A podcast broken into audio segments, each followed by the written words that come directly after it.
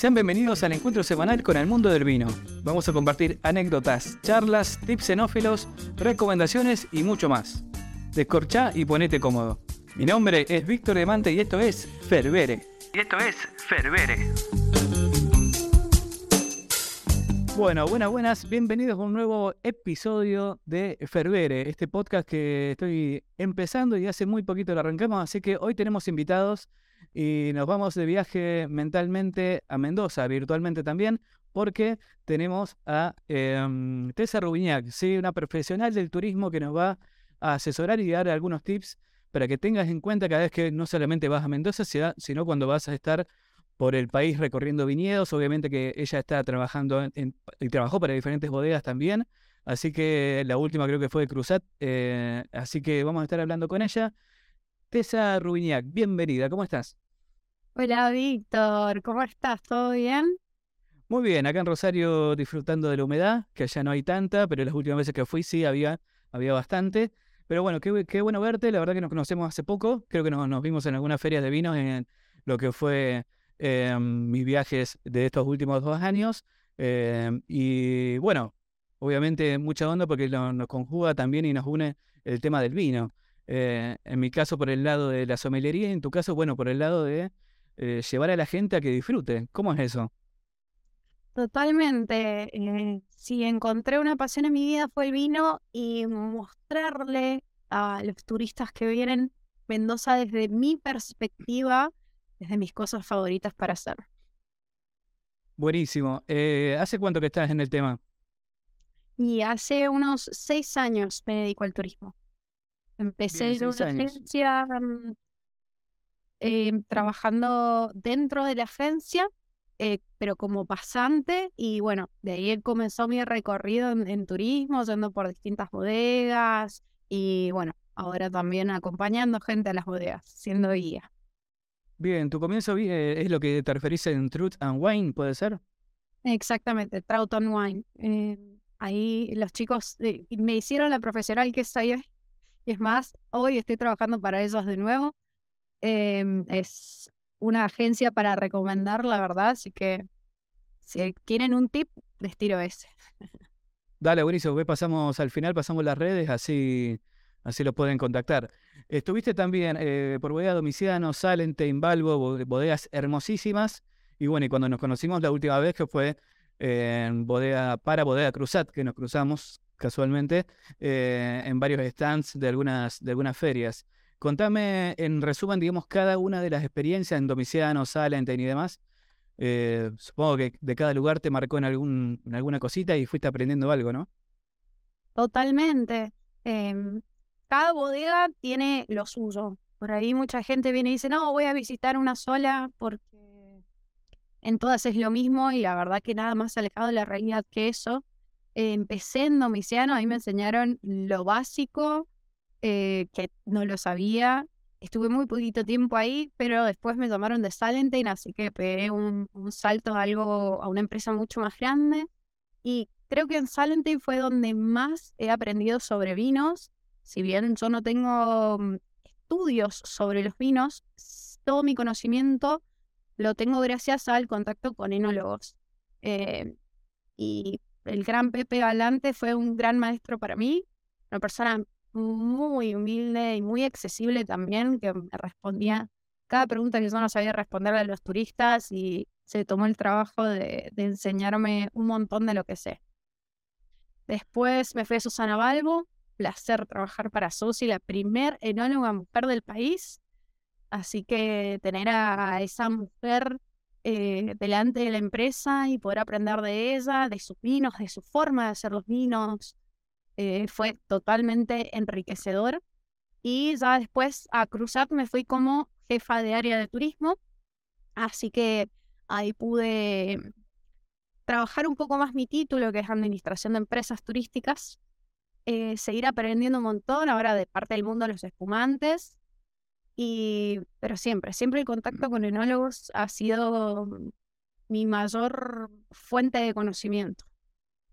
Buenísimo. ¿Y te llamó la... Te, ¿Pensaste en algún momento, digo, bueno, que podría estudiar sommelier o podría, que ellos profesionalizarte más por el lado de los vinos o simplemente, supongo que estar en contacto con toda esa gente todos los días es, eh, es más que estudiar sommelería, supongo, porque es una es vivir eh, al lado del, va, de acá uno lo ve como, como profesional, como sommelier, como vivir al lado de la magia, ¿no? Donde se genera toda, toda esta industria hermosa, eh, que obviamente uno la agarra por el lado poético del vino y de cómo se hace y el romanticismo, pero no deja de ser un negocio y estar al lado de toda esa gente tan, tan importante para la, la vitivinicultura y estas bodegas tan grandes, supongo que, que ha sido tremendo para el aprendizaje. Totalmente. Jamás desacreditaría la carrera de sommelier y es algo que tengo pendiente. Estoy en este momento un poco más enfocada en lo que es eh, manejar el negocio, pero ni bien termino la carrera, o tengo un diplomado en vista y la carrera de sommelier también está ahí diciéndome, hola, me toca. Buenísimo. Eh, te iba a preguntar, bueno, eh, primero te iba, a preguntar esto antes, pero me olvidé. El nombre y apellido, ¿de dónde? Mi nombre lo sacaron de una serie. eh, Mi apellido es polaco, mi papá es polaco.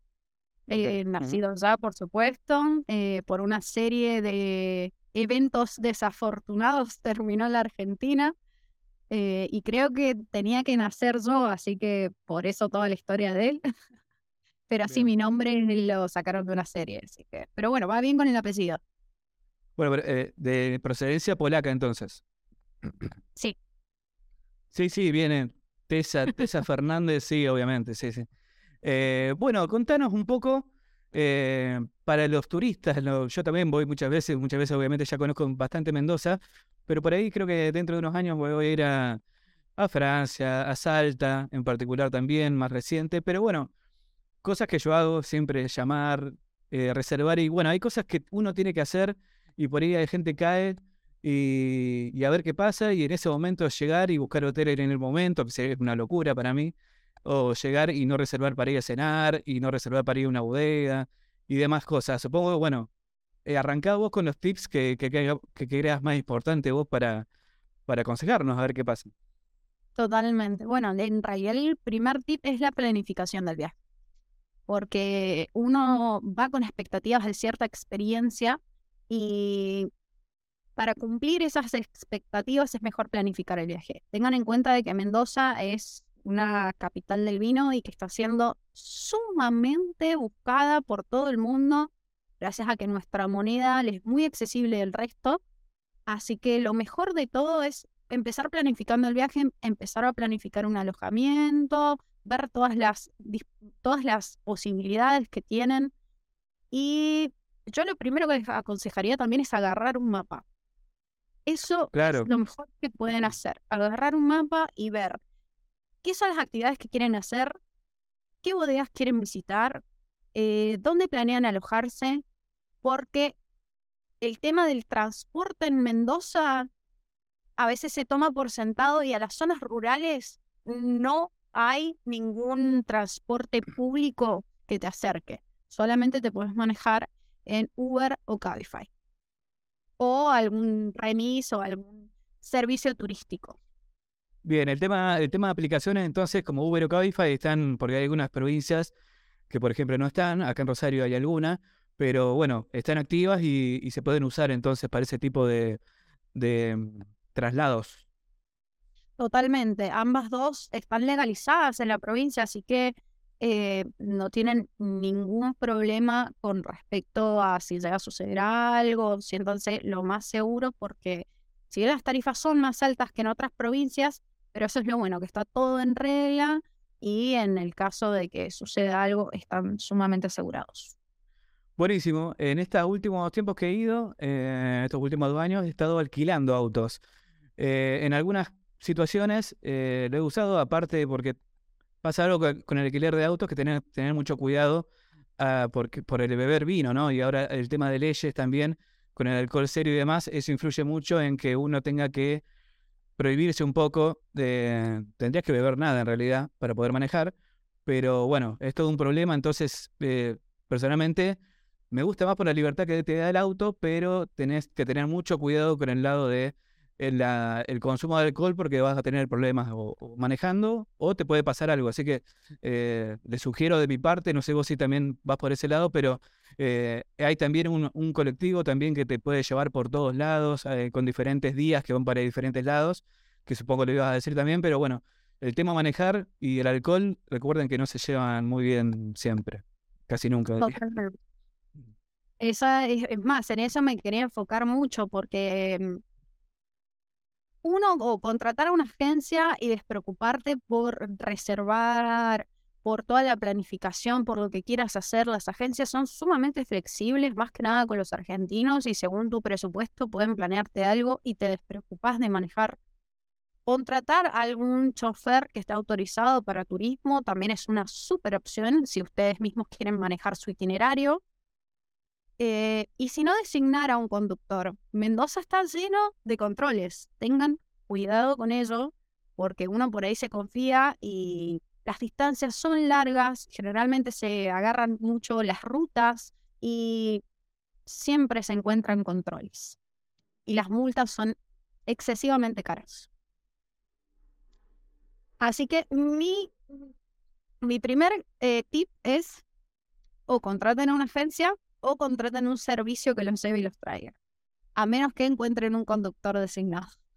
Claro, alguno que se sacrifique por el Exactamente. Por, la familia o por los amigos, ¿no? Bueno, otra, ¿qué tenés? A ver, contame. Bueno, eh, con respecto a bodegas, a ver, voy a hacer una pequeña aclaración con respecto primero a las actividades de alta montaña, Villavicencio y todo este tipo de turismo también. Lo que más recomiendo ahí sí es contraten a una agencia, porque ir sin un guía es perderte absolutamente todo, es apreciar visualmente, pero no tener mucha idea acerca de qué estamos visitando, de la historia de ese lugar.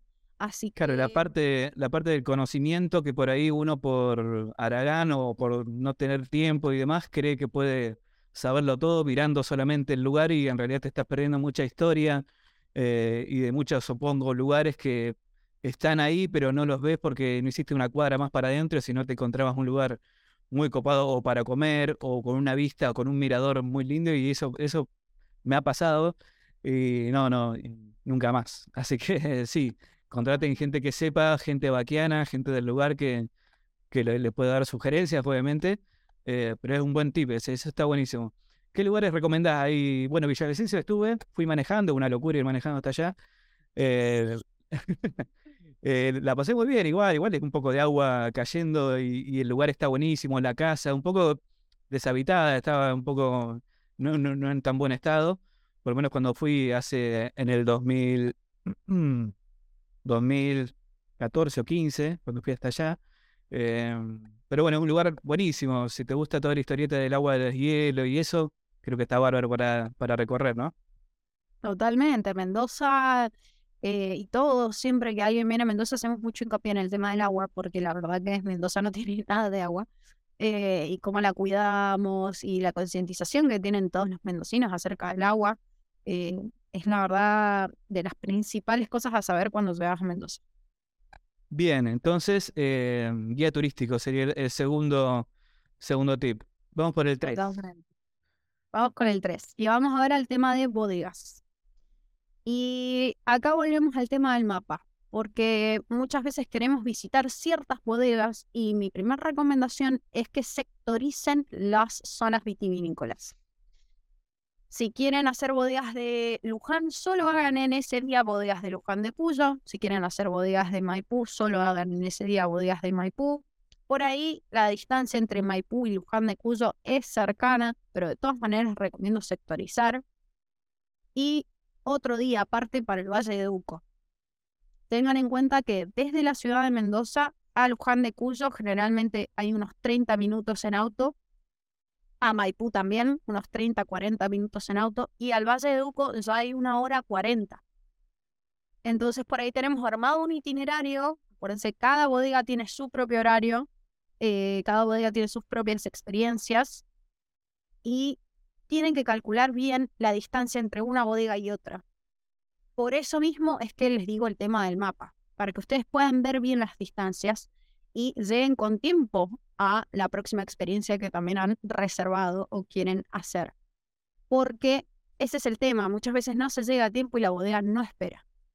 No, claro, y aparte de cada experiencia que tienen las bodegas, ya sea solamente una degustación, puede ser un almuerzo de maridaje o lo que sea, también dura cierto tiempo. Así que tenés que contemplar eso también cada vez que vas de viaje. Eh, y amigate con la tecnología siempre. Digo, tenés Google Maps o Siri, bueno, alguno de los, los que usa Apple. Eh, amigate y la verdad que me ha ayudado muchísimo a mí por el lado de la organización eh, de los tiempos, más que nada porque siempre uno sale en el auto con el tiempo justo. En realidad, si, te, si pasa algo, si pinchás o lo que sea, tenés que contemplar esos, esos tiempos. Es, es tremendo. Y entonces, una semana antes, por ahí, me tomo el trabajo de, digo, bueno, de acá hasta acá, qué sé yo, del hotel a lo de Matías Richitelli. ¿Cuánto es? Bueno, 40 minutos. Bueno, ¿por qué ruta? Porque podés elegir la ruta también. Eh, tenés que tener en cuenta también si es que llueve, que hay suben, suben por ahí los ríos y los puentes se cortan. Eh, y varias cosas que pueden llegar a pasar ese mismo día. Así que hay, que tener cuidado siempre que uno, que uno se organiza y, siempre con tiempo, muchachos, muchachas. Tengan, tengan... son los accidentes de tránsito. No tenemos tantas rutas en Mendoza. Eh, entonces siempre es por el mismo lugar y todos transitamos lo mismo, vayamos a donde queramos ir. Entonces, si hay un accidente, chao, son 20 minutos que perdiste esperando. Y yo que he trabajado en bodegas no les puedo explicar la cantidad de mensajes de che, está súper congestionado el tránsito, estamos llegando tarde, pero ya tengo gente que me está esperando, entonces no puedo retrasar todo por esta gente que está llegando tarde. Por eso les digo, tengan en cuenta mucho el tiempo, las distancias y eh, precaución de unos 10, 15 minutos llegar antes eh, por cualquiera de estas eventualidades. También algo a destacar son que las entradas a las bodegas en Mendoza generalmente no están en muy buen estado es zona rural. Así que no, hay muchas partes que no están asfaltadas, otras que sí, eh, pero no sabemos con qué nos vamos a encontrar. Por ejemplo, el otro día fui a almorzar a la bodega de cero. No les puedo explicar lo bella que es esa bodega porque la verdad que estoy alucinada con ese lugar. Pero tiene unos cuatro kilómetros de ripio. Que uno por ahí dice, ah, cuatro kilómetros. ¿En cuánto lo haces con el auto? En, no sé, cinco minutos. Bueno, no, tardás 25 porque no podés subir a 15 porque chao auto. Sí, sí, tenés que ir muy despacio. Tengan en cuenta también que hay, como decía, dice Tessa, hay lugares que no están asfaltados y si llueve el día anterior está todo embarrado, te va a costar entrar con el auto o hay lugares llenos de piedras, por ejemplo, y te cuesta también entrar. Me ha pasado en alguna de las últimas que fui. Em, así que tómense su tiempo. De última, vayan más despacio, pero vayan con un tiempo antes. De última, no vayan tan rápido si quieren que van a llegar, pero lleguen, obviamente sano y salvo primero, que es lo más importante, y porque por ahí me ha pasado a mí también de ir manejando por lugares que no conoces, así que tengan cuidado. Eh, hay, rutas que atraviesan zonas eh, pobladas, eh, y uno va por ahí muy rápido, más llegando al Valle de Uco, así que cuidado ahí porque me ha pasado que se te cruza un perro, un chico, cuidado, cuidado con eso porque hay zonas eh, con gente obviamente y sí que siempre manténgase cuidado con eso. Em, ok, el mapa entonces, que háganse amigo de Google Maps y de guardar un mapa físico, pero organícense, ¿sí? ¿Con qué vas? Eh, mi recomendación también es, eh, dependiendo cada bolsillo, por supuesto, pero no organizar más de tres bodegas por día. Eso te iba a preguntar, ¿cuántas sugerís? ¿Tres? Está bien, una, una viene a la mañana, un almuerzo y una a la tarde, sería más o menos.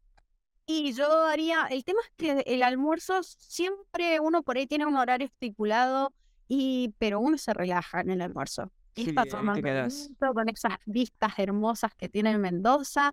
Entonces, generalmente lo que calculaste dos horas y media termina siendo tres, tres horas y media y perdiste la última bodega.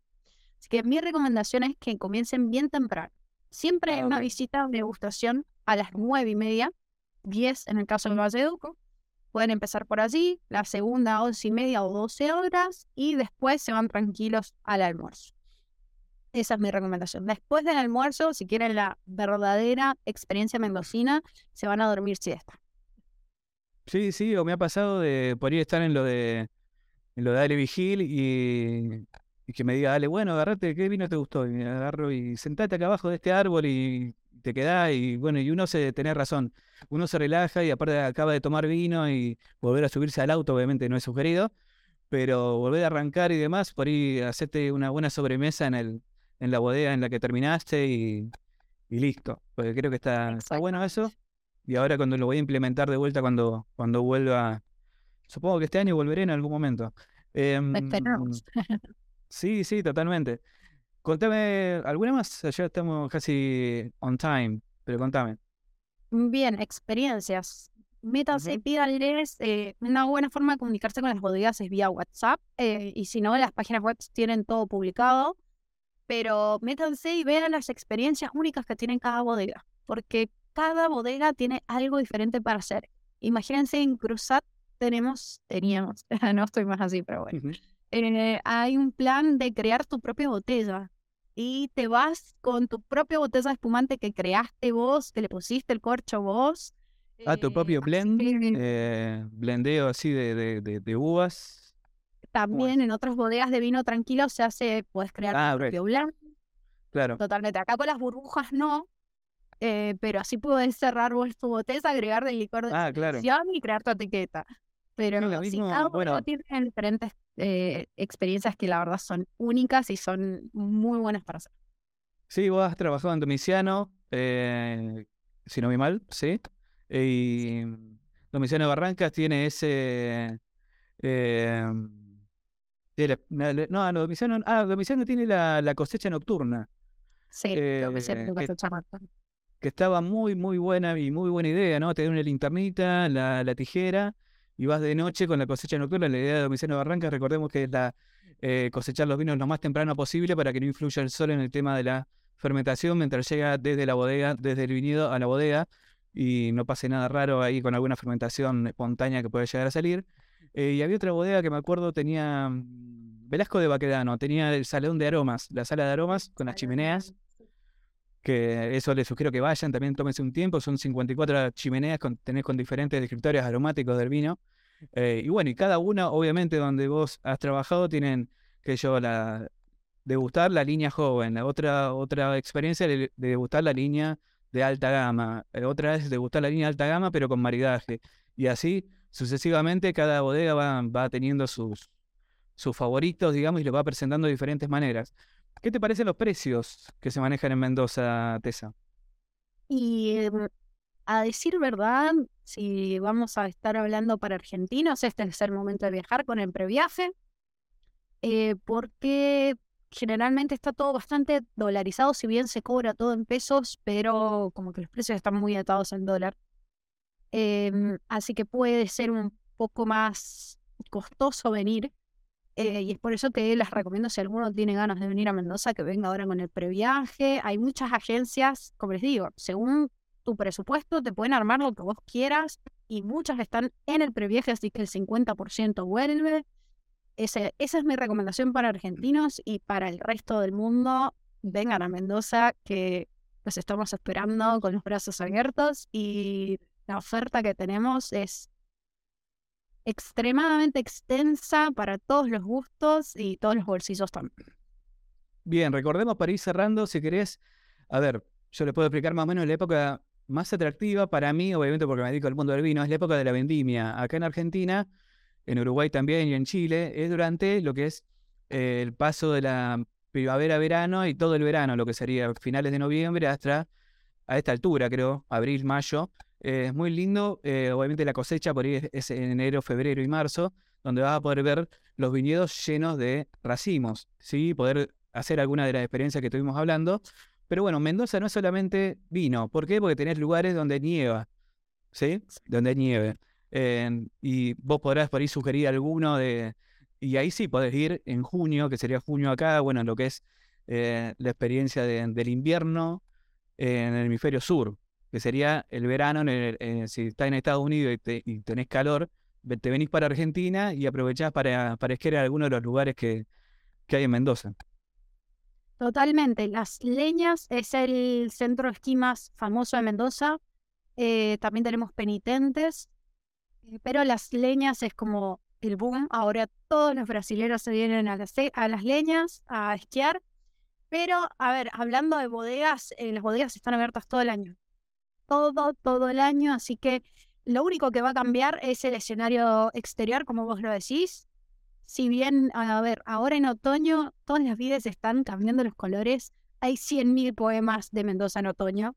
Es hermoso también. Después en invierno sí vamos a ver las plantas únicamente con sus dos eh, ramas principales, bien seco todo, pero la montaña en su máximo esplendor, llena de nieve. En primavera vemos los primeros brotes y en verano también tenemos todo el esplendor de, ahora sí, de la protagonista que es la Buenísimo, así que ya tienen más o menos un parámetro. Decime, Tessa, en este momento dónde estás trabajando y dónde te pueden encontrar para, para disfrutar de Mendoza.